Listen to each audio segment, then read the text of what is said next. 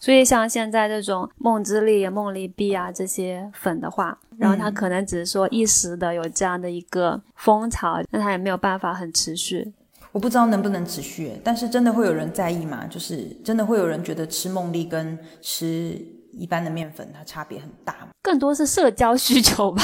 对啊，还有就是技术啊，就技术的展现。得单点它规模越小，也许确实容易受到大环境的压力越大，但是它的灵活度也是越高的，所以它可以自就是可以调整的地方，应应对这个环境是越快的。面包就是这样，能够多花哨，所以我觉得刚开始可能因为它外观很吸引人嘛，所以很容易得到大家博到大家的眼球，大家都已经习惯了那些花哨，最终还是要回归到日常使用上面，还是最正常的。大家好，欢迎收听新一期的直报编辑部，我是兔子，我是蘑菇，我是水水。今天我们来聊一聊面粉，呃，具体说来呢是偏中高端定位的烘焙用小麦粉。这几年比较流行的一些面包啊，像呃生吐司，从面包心到面包边都非常柔软的吐司，还有像贝果，就是既要追求松软的口感，同时又不失嚼劲。这些面包其实对面粉的要求还都挺高的，那中高端面粉也因此就几乎成了很多精品门店或是品牌的一个标配。所以我们就想说，可以从面粉出发来聊一聊相关的用粉市场以及烘焙消费者偏好的一些变化和趋势。那我们今天邀请到的嘉宾呢，就是 Emily。Emily 现在是在一个中高端面粉品牌做品牌和客户运营。Emily 跟大家打个招呼吧。大家好，我是 Emily。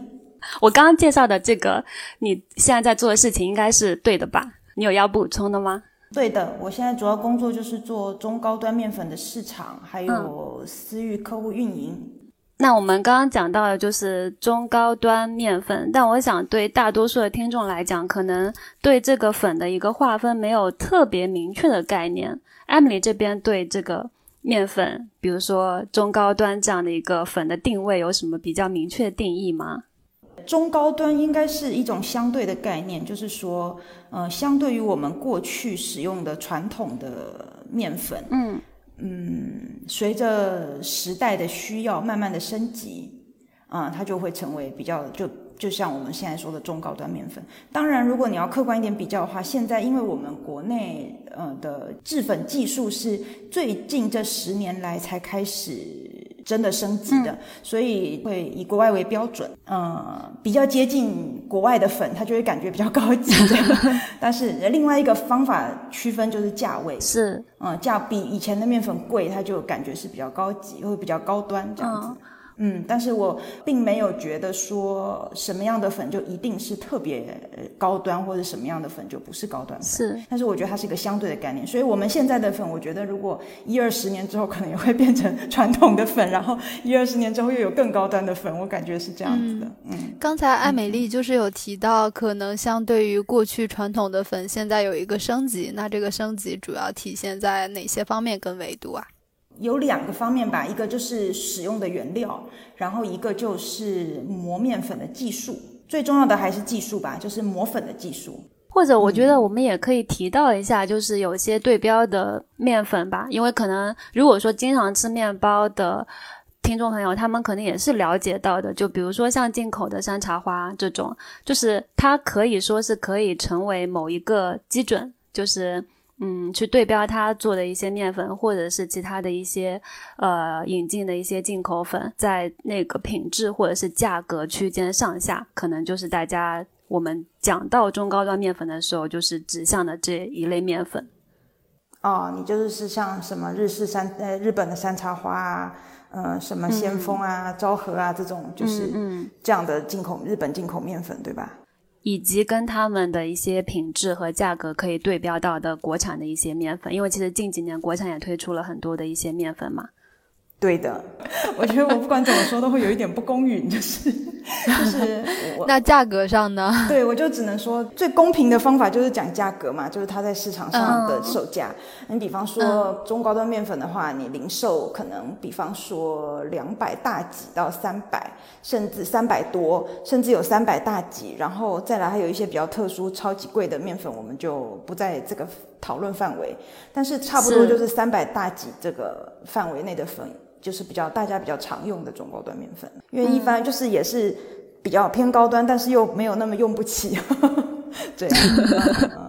啊，我们这边说的那个单价的单位应该是按一包粉二十五千，对对对，是的，是是是这样。相对于就是传统粉做了一轮升级，升级主要体现在哪些方面？升级主要体现在什么方面？有一种做法是无限的靠近这个国外的粉，就是我们进口的粉。嗯，尽量的把性能，呃，性能，然后个性，就是这个粉的在产品上的表现性做得非常接近。但是当然，因为技术不一样，还有配粉的思路不一样，只能说尽量的接近。然后另外一种呢，就是根据产品来，比方说，嗯，像我们现在喜欢做，就是比较流行做生吐司嘛。生吐司不是就喜欢，比方说边很薄，然后水分比较多，然后吃起来比较柔软啊，这种，然后保湿性比较高啊，就是刚刚我说的这些特性，都是可以成为。呃，面粉的特性就是根据我们要什么产品，然后做出可以做出那样产品的粉，这也是一种升级。有的厂商是尽量的高仿那个进口粉，像我我们家就是比较常，就是比较用呃我们要的个性来拼配出我们自己要的粉，这样子，嗯。因为它可能，比如说我们刚刚讲到那一款进口面粉的话，它就是已经有一个市场接受度在那里了，所以就如果国内要去推出一款呃对应价位的粉的话，可能也会说去参考它的一个参数，然后去做一个对应的面粉。对，因为这是进入障碍最低的，就是我我们刚早期做不同的风格的粉的时候，也有遇到这个问题，大家不会用。所以大家就会觉得你这个粉不是很灵光，这样子就是会有一定程度的进入障碍，然后直到慢大家慢慢接受之后，才会认可你这个粉的优势在哪里。嗯，所以确实是有你这样说的。如果刚开始一直做还没有人知道，嗯，国产的升级粉的时候，嗯，直接做跟国外比较接近的是最合适的，确实是这样。是，嗯。因为确实之前可能说到用稍微好一点的面粉，大家还是会更加认可的，就是一些进口粉。其实包括现在的话，如果按市场的份额来讲，可能还是一些进口的面粉占的份额会比较多，对吧？高端粉的话确实是这样，不过看你从什么角度吧。如果你是从像精品店啊、小的这种呃烘焙店或是特特色店的话，确实是这样。可是呃进口粉它终究跟就是在国内的跟国内的粉的在市场上流通的总额比例肯定是不一样的，肯定是国内的粉在市场上流通的是最多的。因为如果你说像代工厂啊这种比较大量生产的那个厂商，他们不可能很容易的就用很贵的粉嘛。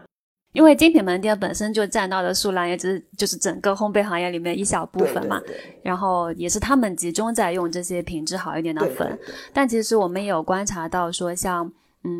呃一些。稍微大型一点连锁门店，然后甚至一些线上的品牌，或者是以做冷冻形态的一些面包的，他们其实也会去开始去注重原料的品质，然后去会追求说使用更加高级点的面粉。那这个时候在选面粉的时候，嗯，进口粉可能对他们来讲说会太贵了。然后就成本上打不住，那这个时候会看向国产的一些，然后近几年出来的比较品质比较好的一些面粉，这个我们也看到就是有这样的一个趋势。嗯，对的，对的。那像你们如果说要去打精品门店这个渠道的话，要推出一款粉，它其实还比较难进入的吧？看区域，不过确实是这样。你刚刚也讲到说，你们在推出粉的时候，其实也会更结合说去做某一些产品的特质，它的一些需求，然后去挖掘出，呃，某一款粉的一些特质，然后把它做成一个特色粉。这样的话，可能就可以有一些差异化，然后就可以去，呃，有一更呃更大的竞争力吧。对我们是国内比较早开始做专用粉的。就是这个粉，让它叫叫它名字叫吐司粉啊，叫它叫丹麦粉啊，或者什么日式面包粉，这个是我们先开始做的，没有错。就是这其实也是参考日本的做法。我们去日本的时候也是看到日本的粉真是万万种，就是很难，就是他们已经很精细化到这样了。我们这样做只是在国内看起来算是粉的品种很多了，但其实嗯，国内暂时也没有那么的接受，就是那么的普及如此多的专用粉的这个模式这样子。因为就是实际用起来的时候，就是以门店来讲，专用粉的数量太多，他们是。就在实际生产过程中，是不是也就不是太方便？对，尤其是你店越少，或是你的店越小，你一个很小的空间里面，你要放这么多的粉同时在使用的话，管理上面是真的很麻烦，储存上面也是，就是实际运营的上面是比较麻烦的。嗯嗯，对，所以这个我们在做粉的时候，有时候也会去考量它的通用性。比方说，我们有一款粉就叫做吐司专用粉，但是很多人都拿来做通用粉。就是他们店里什么产品都用这个，因为它这个粉真的比较接近就是日本的比较大宗的那种进口的面粉，然后大家用的都很习惯，所以如果直接买一款粉打全部或是大部分的产品也是可以的，这样。嗯嗯，所以这有时候就会很很矛盾啊，就是有人说你这个粉已经叫做吐司粉了，所以买了以后人家就 做做吐司，不会想那么多要把它做成通用的粉，就是会用的厂家会怎么用，但是。他有时候很矛盾，因为名字已经叫这个了，然后你让他去做其他的产品，也觉得很尴尬，就在推广上面会有一点困难，这样。哦，就有比较需要更多的人力去跟客户交流。那可能可以就不要讲他说吐司专用粉，面包专用粉。对，那就等于是传，那就等于是高筋粉跟低筋粉嘛。是，嗯，对，就等于就没有那种很明确的差别。嗯，我们顶多有一款粉叫做麦芯粉，因为它就是用麦芯做的，就是可以这样叫。但是这个已经是一个很独特的粉，因为大家已经很习惯了嘛，大家都说纯心纯心，也是从日本粉过来这个说法的。嗯，就是这已经是比较独特的了。对，剩下的也就只能叫高筋粉或中筋粉或低筋粉。嗯。我觉得这里可能可以稍微来厘清一下，就是我们刚刚讲到的，不管是麦芯粉，然后吐司专用粉，然后高筋粉、低筋粉这些，应该已经是从三个维度再去做粉的区分了。嗯，像麦芯粉的话，它可能应该更多是从一个磨粉的工艺出发。就比如说，我看你们有就是那款麦芯粉的介绍，它就是会讲到说是一百多少道工艺里面，然后可能只取五道的粉的粉露的那个粉。就是非常少、非常中心的那一部分。对，嗯。然后像刚刚讲到高筋粉、低筋粉，那它就是是按照呃蛋白质含量去做区分的。这也是我们国内的面粉比较常用的一个分类的指标吧，就是蛋白质的含量。然后另外一个方法就是用产品嘛，吐司粉、丹麦粉这样子。对对对，吐司专用粉、丹麦专用粉这样子。对，嗯，这是三个取名的维度。这样子的产品跟命名同时会混杂在一个系统中，也就是国内它还没有，就是它它这个概念出来了，但是它还没有很明确的像我们这样子可以把它区分开来，而且可能这个系统也还是在一个建立的过程中，所以就可能概念就会比较多一点。因为你刚刚讲到这款麦芯粉，然后之前我们聊的时候也有聊到嘛，因为它其实个性还蛮突出的，而且我们也还用了一下，它其实可以非常好的去回应。对面包、对吐司、对产品的一个柔软特性的需求。然后这软，我之前因为也看到你朋友圈有在分享，我们过往讲到吐司的时候，大家去讲一个好的吐司的标准，就会说啊，这个吐司可以拉丝。然后但现在呢，大家会想说啊，这个吐司好软，就是那种软的站不起来，就是一个大家喜欢吐司一个标准。这个变化其实还蛮有意思的。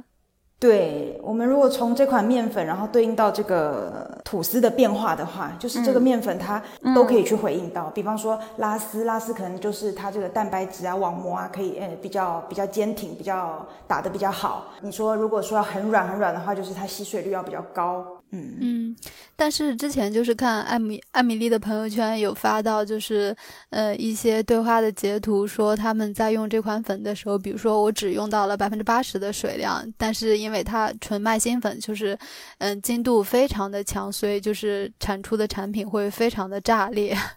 对对的，因为它是它是麦芯粉，就是如果你真的很实诚的用到了非常好质量的那个部位的话。它确实就是因为它筋性太好了，虽然它的蛋白质表面上是标的，我们检测出来是百分之十二到十三之间，比起那种超高筋面粉里面是添加蛋白粉的那种超高筋面粉，它的质量是天然来自面麦子中的强筋，就是它必然的结果。最好的调整方法就是加水，加液体变多。比方说你刚刚说八十嘛，可能八十已经是我们建议客户都是从七十五以上，很多人都不相信，觉得七十五也太多了吧？对，因为已经属于高含水了。对，七十五对我们来说是小水量，就是九十、一百我们都觉得还好，九十真的还好，一百的话可能会需要一点技术，或是在制作的过程当中面会比较软，比较难操作这样。但是九十真的很多人都做的妥妥的，那如果做的太少的话，它就会炸。它这个粉的特性确实是这样。哎，说到这个，其实是一个蛮有意思的点，因为你刚才说，可能很多人反馈说这款粉其实个性是非常的强，所以它也很容易炸裂。然后很多人表示可能 hold 不住。嗯，我们之前就是跟一些面包师去去问询他们的那个看法的时候，他们会觉得太炸裂，可能反而不是他们会想要的一个特质，因为他们希望做在通用面团里的时候，它的操作性会比较稳定。但是，而不是说个性非常的这么的鲜明，所以这款麦芯粉的话，你们主要的就是用来做这种高含水的吐司嘛？比较对标的就是对标的这个品，而不是说把它作为一个通用粉。嗯，不完全，我也有认识到一些师傅，他们是拿来做通用粉的，因为它的广度是比较广的。比方说，如果你要做不只是高含水啊、高糖油啊、潘纳托尼啊这类的面包的时候，用麦芯粉就是。很方便，就不用去调整。那可是相反过来，就是如果他一定要只用这款粉作为他的通用粉的话，可能是他常规的面包，他以前有的配方就会需要稍微改一下。我觉得我们大部分的面包师比较难以克服的点，就是说，因为我们传统的粉用的很习惯了，然后遇到不同的面粉，不知道怎么样去调整它的水量啊，或者是操作过程这样。那我有认识比较新潮的。比较新的面包师哦，应该不能说新潮吧，就是说他们一开始就是接触这种高端粉，或者是进口的那种比较贵的粉，个性都很强烈，所以他们很习惯的根据不同的粉去调整，调整水量对他们来说也是很简单的事情，调整配方都是很简单的事情。那他们只要调整一下做法跟配方就可以通用了，反而不用因为他们在特殊的节日或者是要做比较特殊的款式的面包的时候，还要再买一个不同的粉。我们就是跟比较年轻一代的面包师去聊这个面粉的时候，他们其实很乐于去尝试说一些新的面粉，因为他们可能就是相对来说，嗯，本身接触的这种进口粉，像你说的，确实也比较多。另外一个就是大家现在做这个东西，就很多人都是真正的投入了热情、激情在里面。对对对，对的。还有就是他们进入市场的时间。就如果他们是二十年前进入市场，那时候市场没有这种粉，他们就是已经觉得粉就是这样。虽然我们也常选什么灰分零点三三很低，然后觉得很自豪这样，但是其实我不认同老师傅会说，嗯，灰分越低粉就是越高级这个说法。我觉得那只是需求，就是在我们品质完全能控制的时候，我需要它的卖呃灰分多低就多低，多高就多高。因为像我们在做欧式的时候，T 五五 T 六五。这些不也都是灰分很高吗？难道你可以说这些进口粉不高级吗？就是这种观念是在二三十年前的这种老观念，因为那时候没有技术嘛，就是那时候技术不够到现在这么好，所以那时候越越细确实就是技术越好的代表。但是现在已经不这样了。那新进来的就是我们，比方说近五年、十年才学习或者才进入烘焙这个行业的师傅，他们一开始进入的时候就已经是。一个花花世界了，他们本来就是这个是对他们来说不用改变的事情。这样，我觉得跟他们进入的时间也是有关系。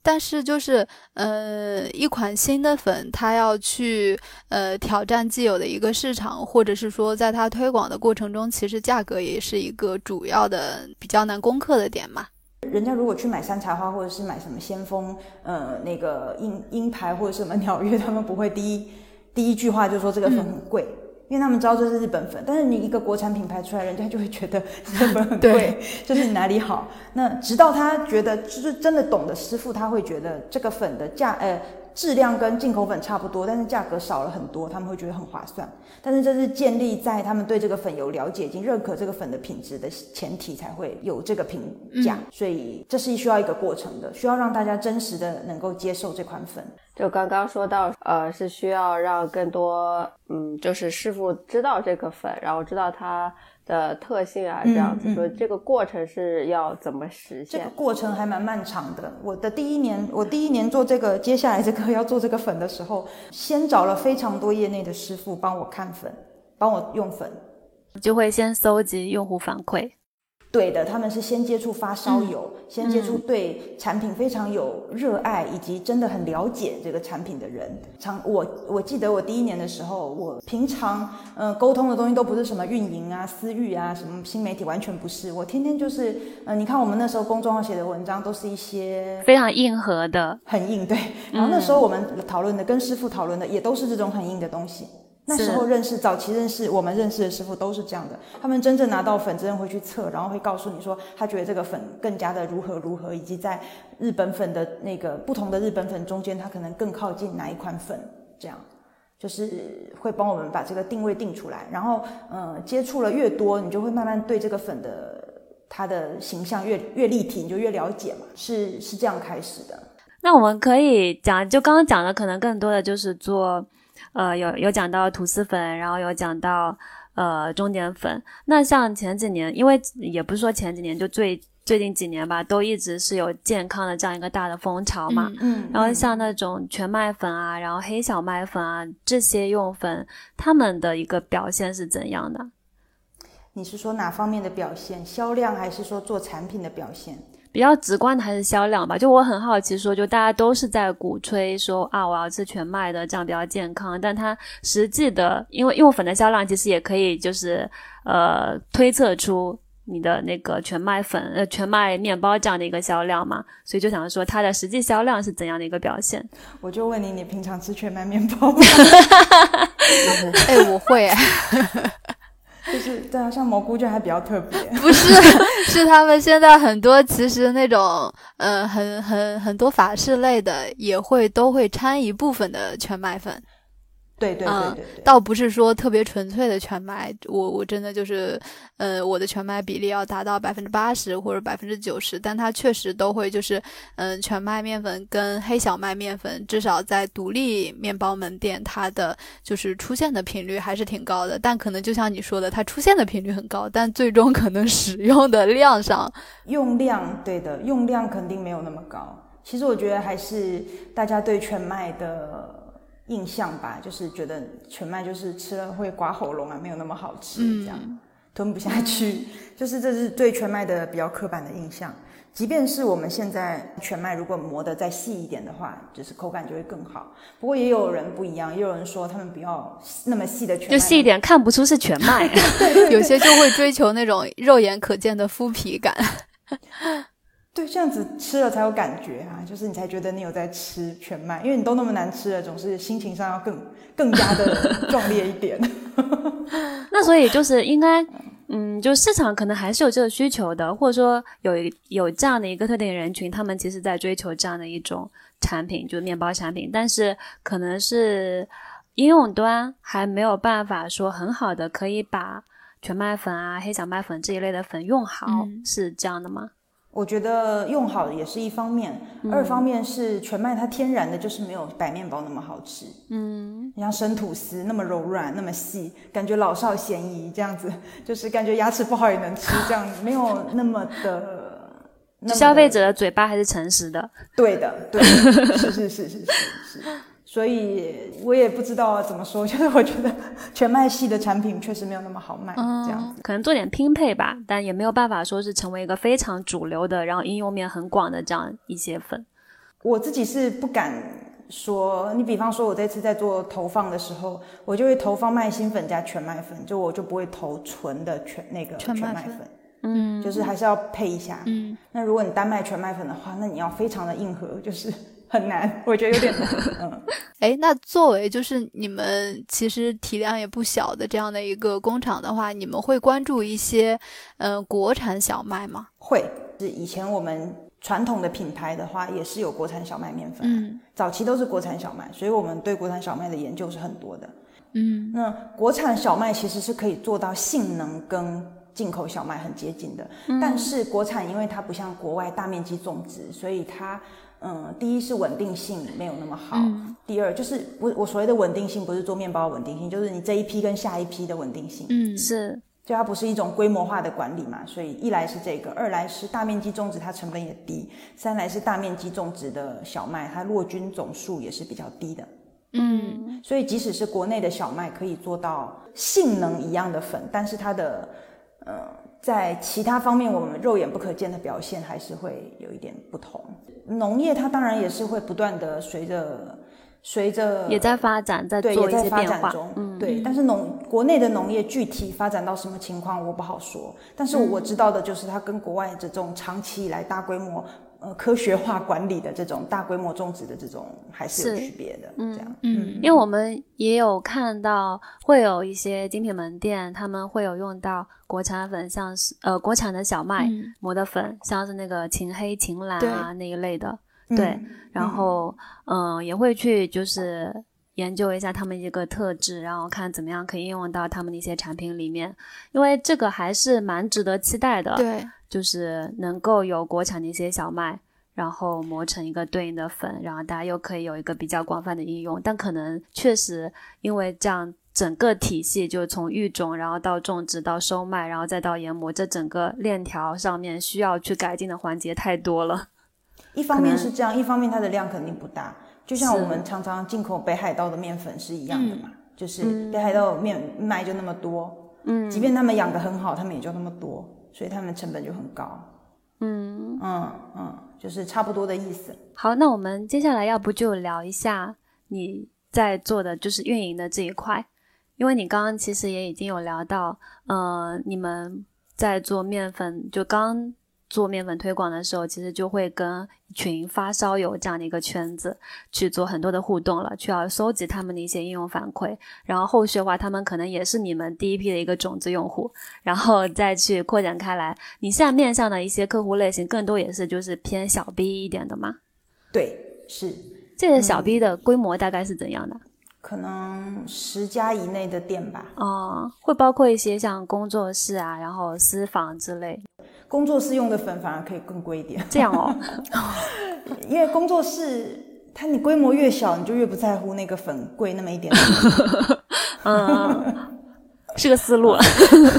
说实在，你这个粉，你算一个配方的成本的时候，粉真的占的不多。比方说你要做布里欧的时候，就是油比较贵啊，你这成本的大头肯定是油啊，就不会是粉啊。但粉也是很重要的一个原料啦，就是如果要涉及到换粉啊之类，大家这个决策还是要有点会很麻烦。嗯，对，还是有点门槛。通过就是在小 B 这一个群体的一个面粉的销售运营，也可以看一下他们这样的一个形态现在是怎么样的一个生存模式吧。因为疫情过后，其实很多的嗯主理人也好，都会有反馈说，嗯，没有像疫情之前这样子好生存吧，就是压力还挺大的。就这个群体他们现在怎么样？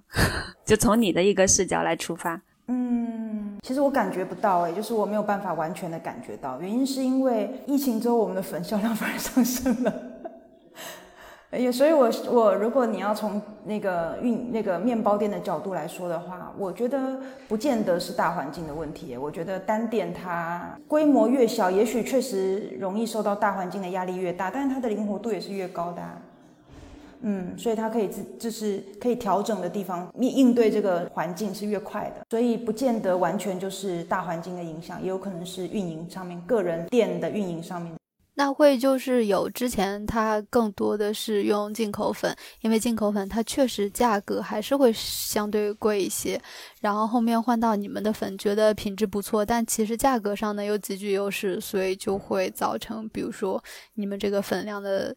销售是有一个明显的增长。嗯，我觉得特别在乎进口粉、用进口粉的人，他们没有那么容易换。嗯可能有一些主理人，他们是本来就对于国内的粉比较有兴趣，嗯但是一直都没有用到这么好用的粉。就早期如果是这么高端的粉，国内哦，因为技术还不到，还没有那么成熟嘛，所以它的出粉率可能没有那么高，那成本就会比较高。那你就会觉得买一个高端国产面粉跟买。比方说，我们就举例山茶花好了，跟山茶花来说，其实没有什么区别。但是山茶花明显的，它不但有品牌效应，它还有品质稳定性，嗯所以它可能差不多价格，他一定会买山茶花。那他后来发现价格也可以，然后用起来也可以的时候，他会比较愿意换过来。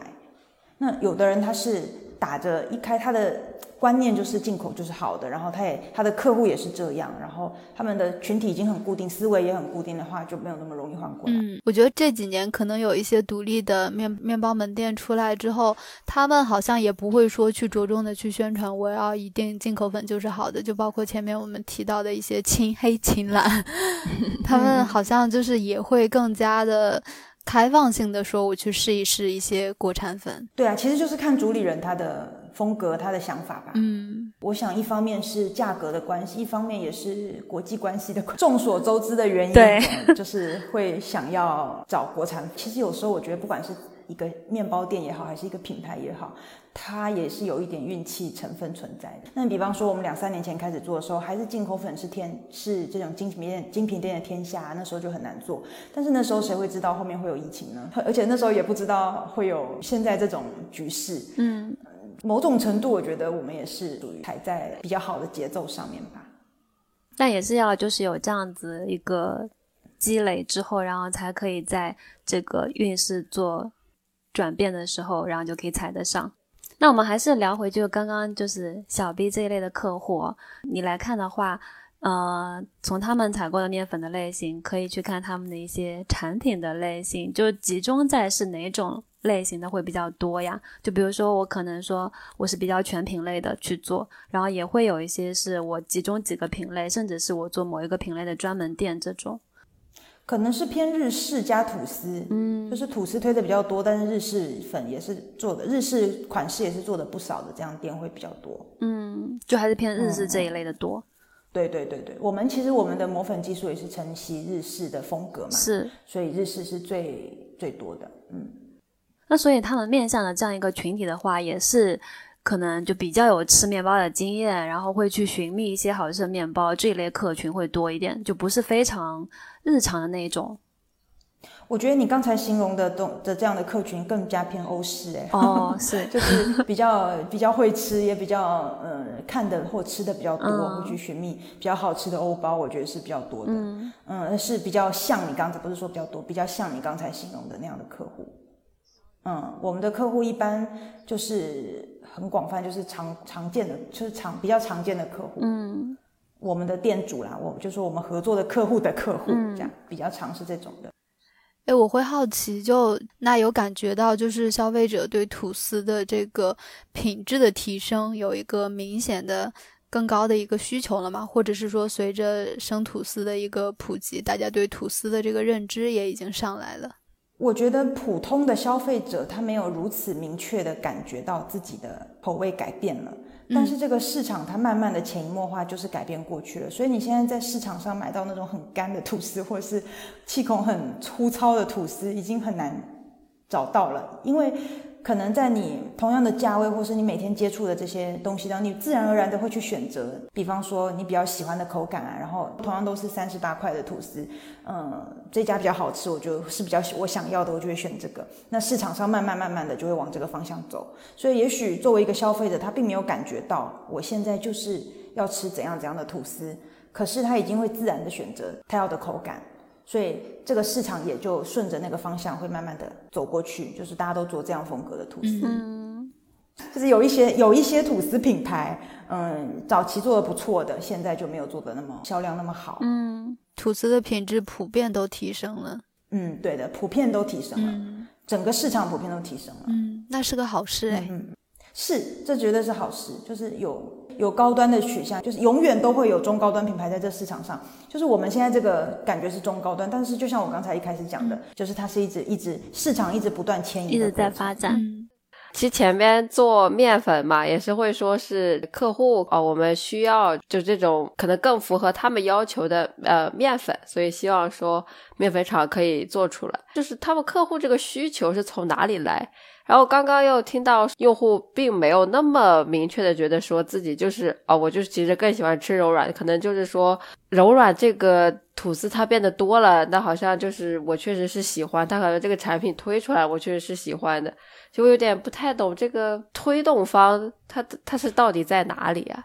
因为我感觉既不是在消费者，也可能并不在面粉厂本身，那是在它中间的这个生产者嘛。我觉得不完全是生产者，诶，就是其实我们人天性就是喜欢，也不能说天性。我觉得市场是会是会转变。你看，有前一阵子有一段时间就是复古。这个我们不说食品哦，就说呃美学也好，这个复古在早期它是个流行，然后慢慢的就变成经典，然后慢慢的转到了现在比较 fashion 的东西，慢慢的我们又回到之前的那个喜欢之前的那个风格，又变成复古。就是说市场上有什么东西可以选择，也是以改变它消费习惯的一个契机。嗯，就是这个市场的转变，它不是一定的。而且我我其实并没有觉得，我常我刚刚一直讲说，现在的高端可能未来不是高端的意思，就是说。嗯，市场它的转变不是按照高低来的，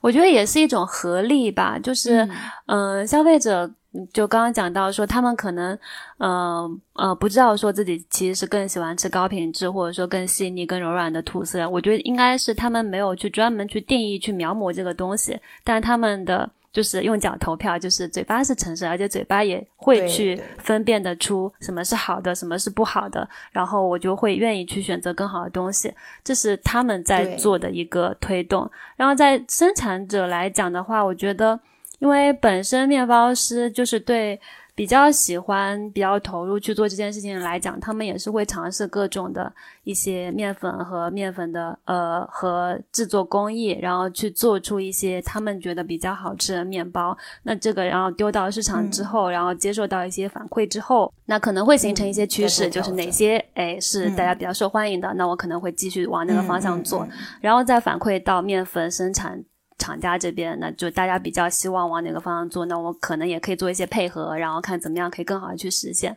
可能是三方的合力去推动这个方向吧。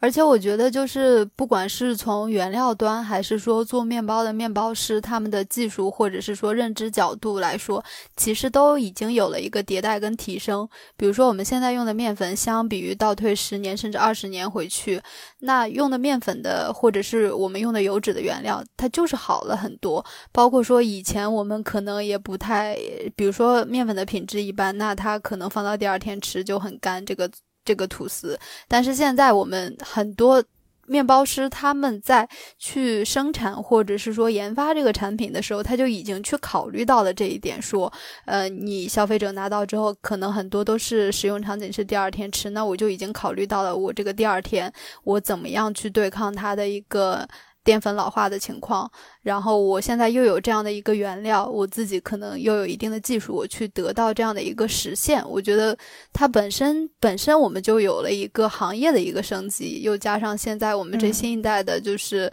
呃，面包师更年轻的面包师，他们我觉得相对来说更真的就是更开放一些，也会更加关注就是吃面包的这些人，关注这个面包的品质，而不是说我只需要当下它做出来的时候，我用这个香气吸引你，它好吃就够了。他会真正的去关注客户的一个使用场景，跟他使用时的一个感受。聊得好积极哦，而 且这个行业在发展，各个环节都在发展。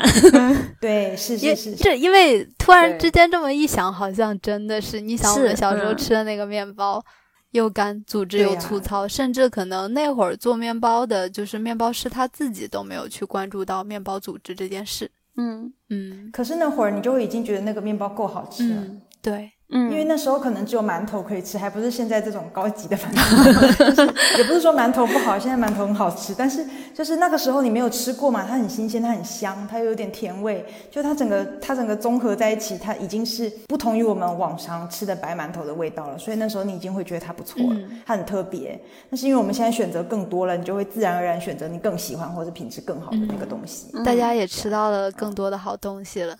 对对对，那是比较出来的。国外的东西更容易输入到国内嘛。现在基本那个资讯都是没有边界的，升级的或改变的、迭代的会更快。嗯，那从就是面包师他们的这个角度，包括说前期你们从零到一的这样的一个过程，从就是收集到的他们的声音来看，他们对面粉的需求更多的是会关注哪些维度呀？技术维度，嗯。师傅就是师傅，真的，我觉得师傅他的角度就是很多师傅他的思维就是比较偏技术，比方说，嗯，什么吸水量啊，嗯，筋性啊，灰分啊，就他一些操作性啊这些。对对对对对，嗯嗯。嗯，他更加的会想要在他的产品或制作工艺上展现出他自己个人的技艺。嗯，是，还是有很多想自我表达的部分。对对对对对，就做每个工作都是这样吧。嗯，但我觉得有自我表达也挺好的，这样至少你自己会不停的有追求，或者是说你的热情可能会源源不断。那聊回客户的话，除了刚刚讲到那个客户类型，还有哪些类型呀？你是说我用使用我面粉的客户吗？就是你现在私域要去运营的一些客户，有比较高端的玩家嘛，就是嗯私房，高端玩家这个是怎么定义的？我还在想，高高端玩家指的是什么？就感觉他只玩，他也不做生产。对，我不怎么生产，啊但是我很懂。哎，那不怎么他专门做这个，是什么就是业余爱好？者吗？这样的人很多啊，就像我们平常，嗯，我们平常，比方说在我们的业余就业余时间，我们可能会喜欢研究一个什么兴趣爱好啊。像比方说，有的人很会弹乐器，然后他就是很懂这个，很懂得品尝啊音乐，就是很懂得欣赏音乐啊，很喜欢音乐会啊，这种就是他不是他不一定要成为音乐家，但是他可以很懂音乐，就是他很懂，但是他不拿这个做职业或者是生产或者是卖人家。但是哦达到这样高端、高端跟专业程度的，应该人数很多吗？不多，但是也不少，嗯，这是很对我觉得蛮神奇。之前就是家庭烘焙市场还比较好的那段时间，其实出来非常多这种，嗯、本是从爱好者这样转化过来的，后来可能会发展成一个专门的从业者，但有些可能还是就把它作为一个爱好，但是会花很多时间去做钻研，然后对对对对对对对，有很多我们这样的客户，嗯，我们聊天的时候都不聊价格的，也不聊，就是聊面粉的性能啊，然后那个呃，想要做什么样的粉要怎么调整啊，然后有什么优点啊，或者是甚至跟某个粉比的话，哪可以成为某个呃替代品牌的互补啊，怎么都可以，就是聊这些东西。他们是蛮理想的一个应用测试的团队，就是你有这样的一群 一群智是囊因，为一直天天的，就是我们的工有一个，这是我们工作的一部分。嗯，就是它一一方面也是，一方面也是推广的过程，一方面也是我们真心的跟客户交流的过程。嗯，我们是用这个态度去去做推广的。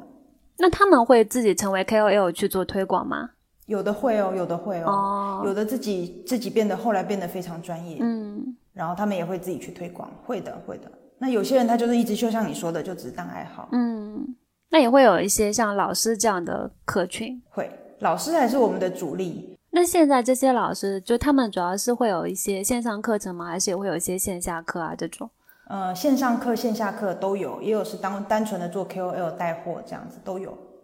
哦，单纯做 KOL 的话，可能就比如说有一个配方，一个配方的展示和讲解，然后同时会带上货。嗯，是这样的，就像我们刚开始讲的，有些师傅他可能不懂得怎么调整，调整就是拿到不同的粉不会调整，嗯。所以就像我们去老师那里上课的时候，在我们还不是很专业的时候，如果我们不跟老师用同一款粉的话，你就会很难做成功。嗯，所以老师上课的最大的优点就是，很多大部分的学生都是老师买什么粉我就买什么，老师用什么粉我就用什么粉，他也不用特意推广，大家就会问他。嗯，但现在就是因为我们上次聊的时候，其实有讲到说，呃，因为现在免费资源又比较多，然后大家触达各种讯息的能力也在变强，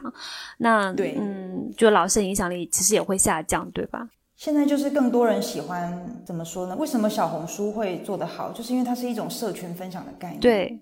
就是我邻居姐姐这样子用，我觉得她她跟我说用的很好，我就相信她。嗯，就是这种概念。那可能就是老师也会面临一个转型，不过这市场上永远都不缺新进入的人，也是嗯，也是对，对。所以我觉得这个还好。嗯，那我们接下来可以聊一下，就是市场观察的部分吧，就是从你做面粉啊，然后包括因为你是台湾人，对吧？对，我是对，然后也然后会就是在往返过程中也会观察到大陆这边和中国台湾这边市场的一个变化以及各自的一个特点，所以也可以看、嗯分享一下你对这个市场的这几年的一个观察。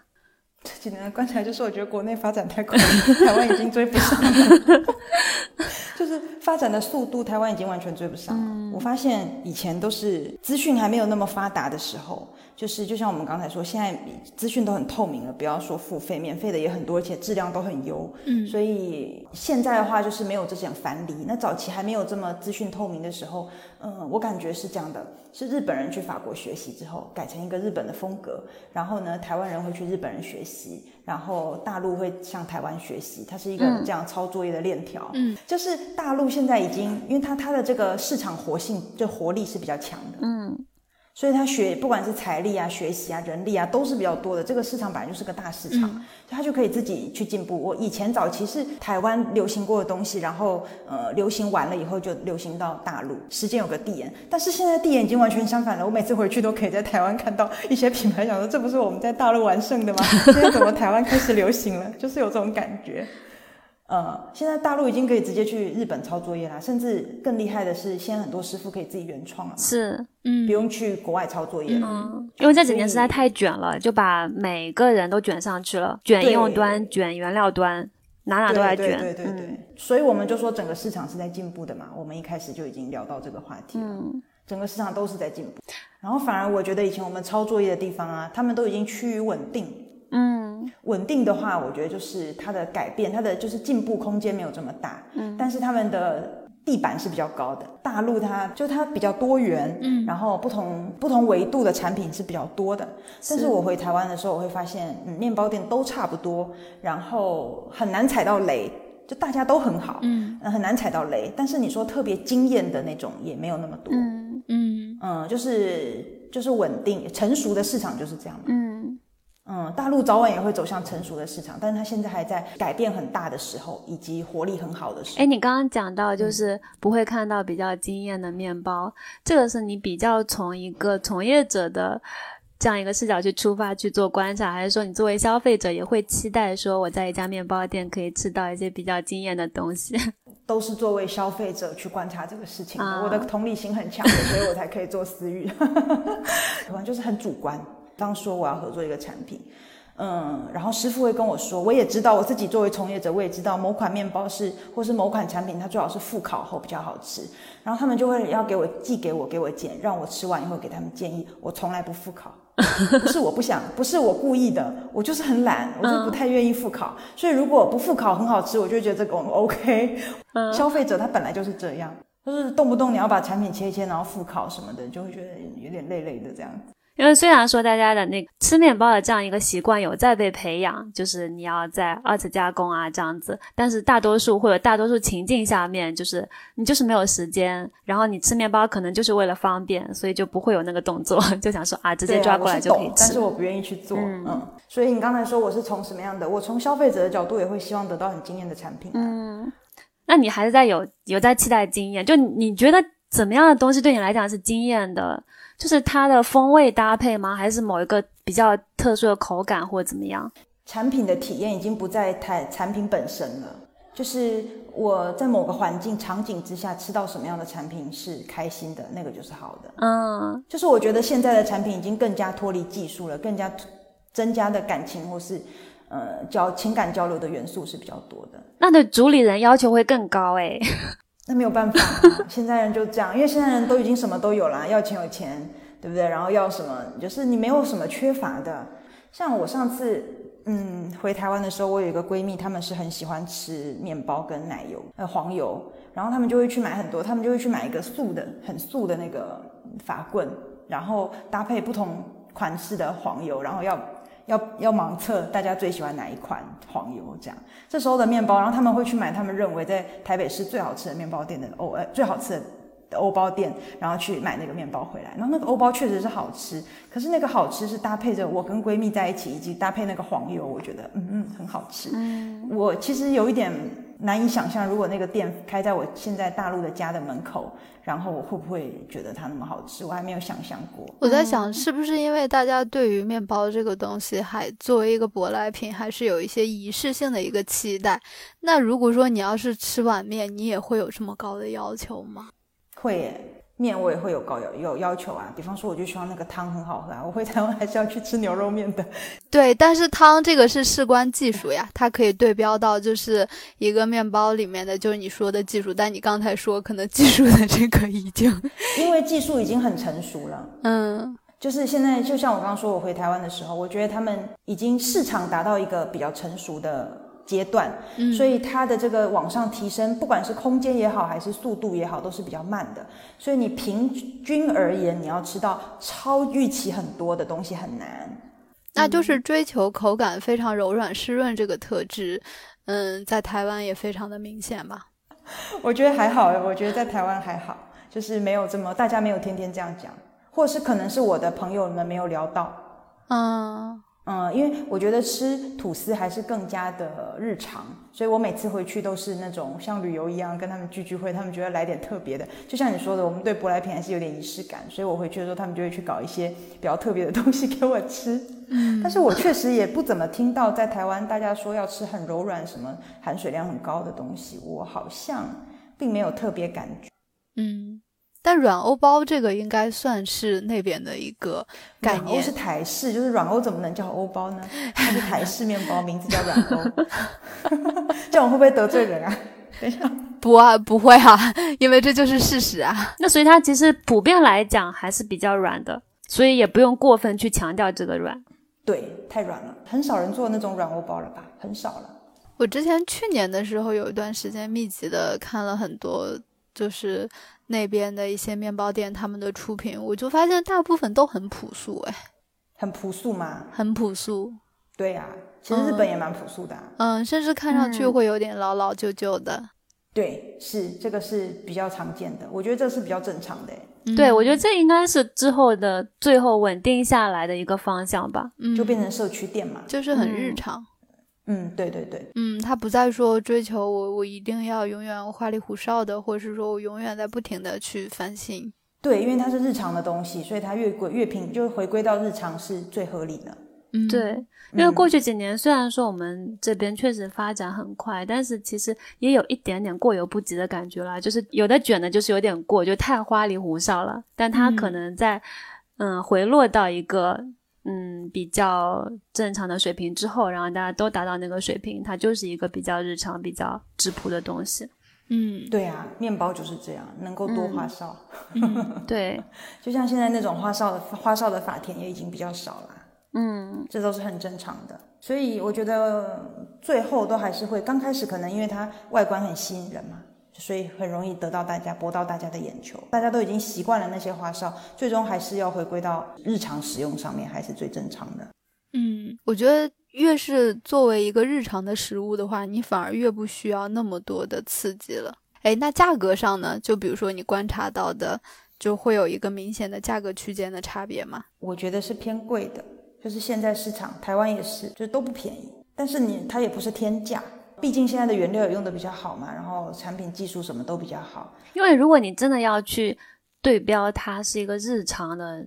东西的话，那它还是偏贵的。对，我觉得是这样。所以我觉得价格比较社区店或者比较友好的这些店，生意好像都略好。对啊，那大家还是喜欢就是性价比高的东西啊。对，但是性价比高不代表它的品质不好嘛。对，是，所以它成熟的市场就是我做一份工得到一份工的钱啊。嗯，嗯嗯，我就只能赚到我这个额外的溢价赚的就不多，我就是赚应该赚的钱，这就是嗯成熟的市场有的表现。嗯，对。然后我觉得慢慢的会开始变成这样。好呀，那我们今天就聊到这里还还有个心动的包环节呢，啊。对哦，怎么回事？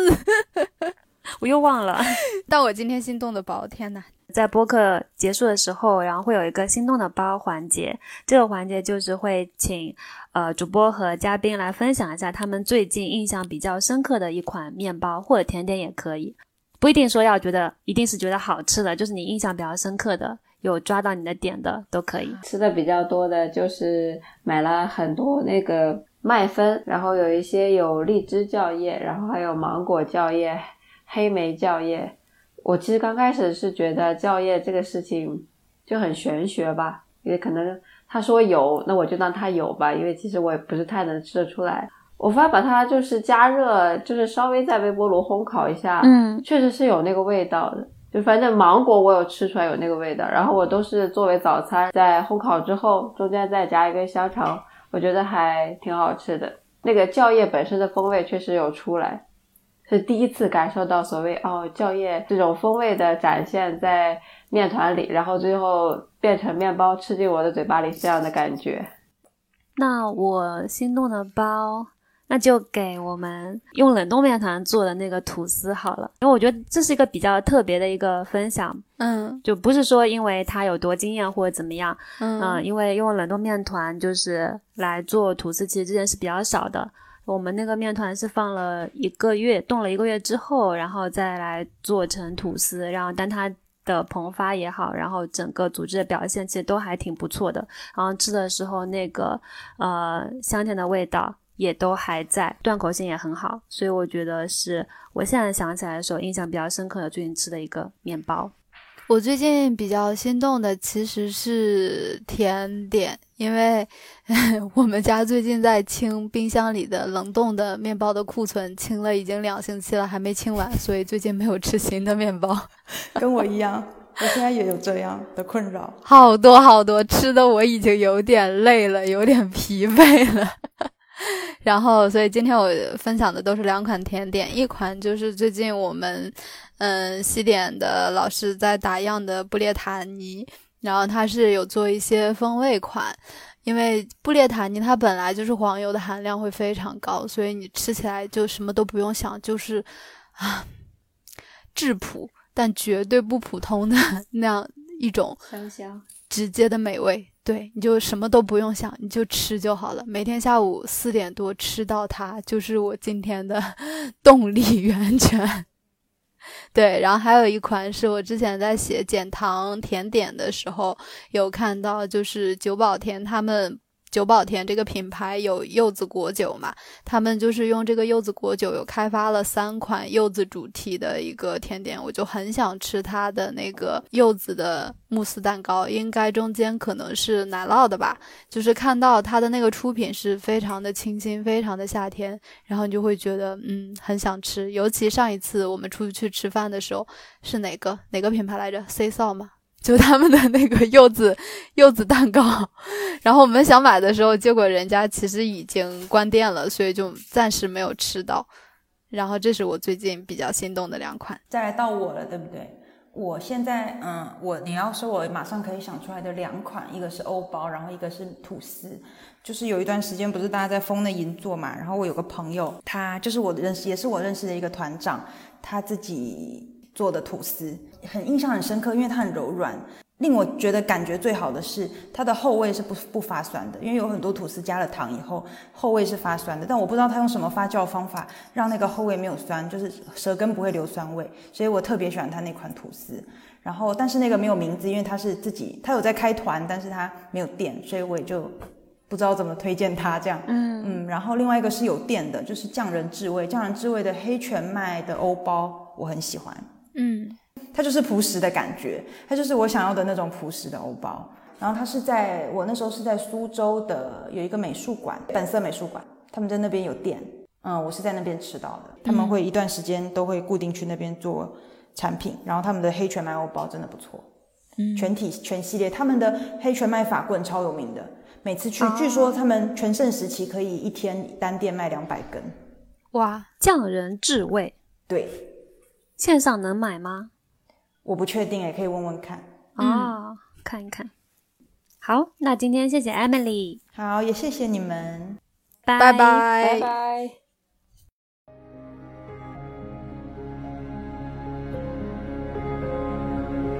感谢大家收听，吃包编辑部是 CIB 推出的一档聊烘焙的播客节目，你可以在苹果播客、小宇宙、喜马拉雅搜索“吃包编辑部”进行订阅。也可以关注 CIB 烘焙技术研究所微信公众号，获取更多节目信息。我们下期再见。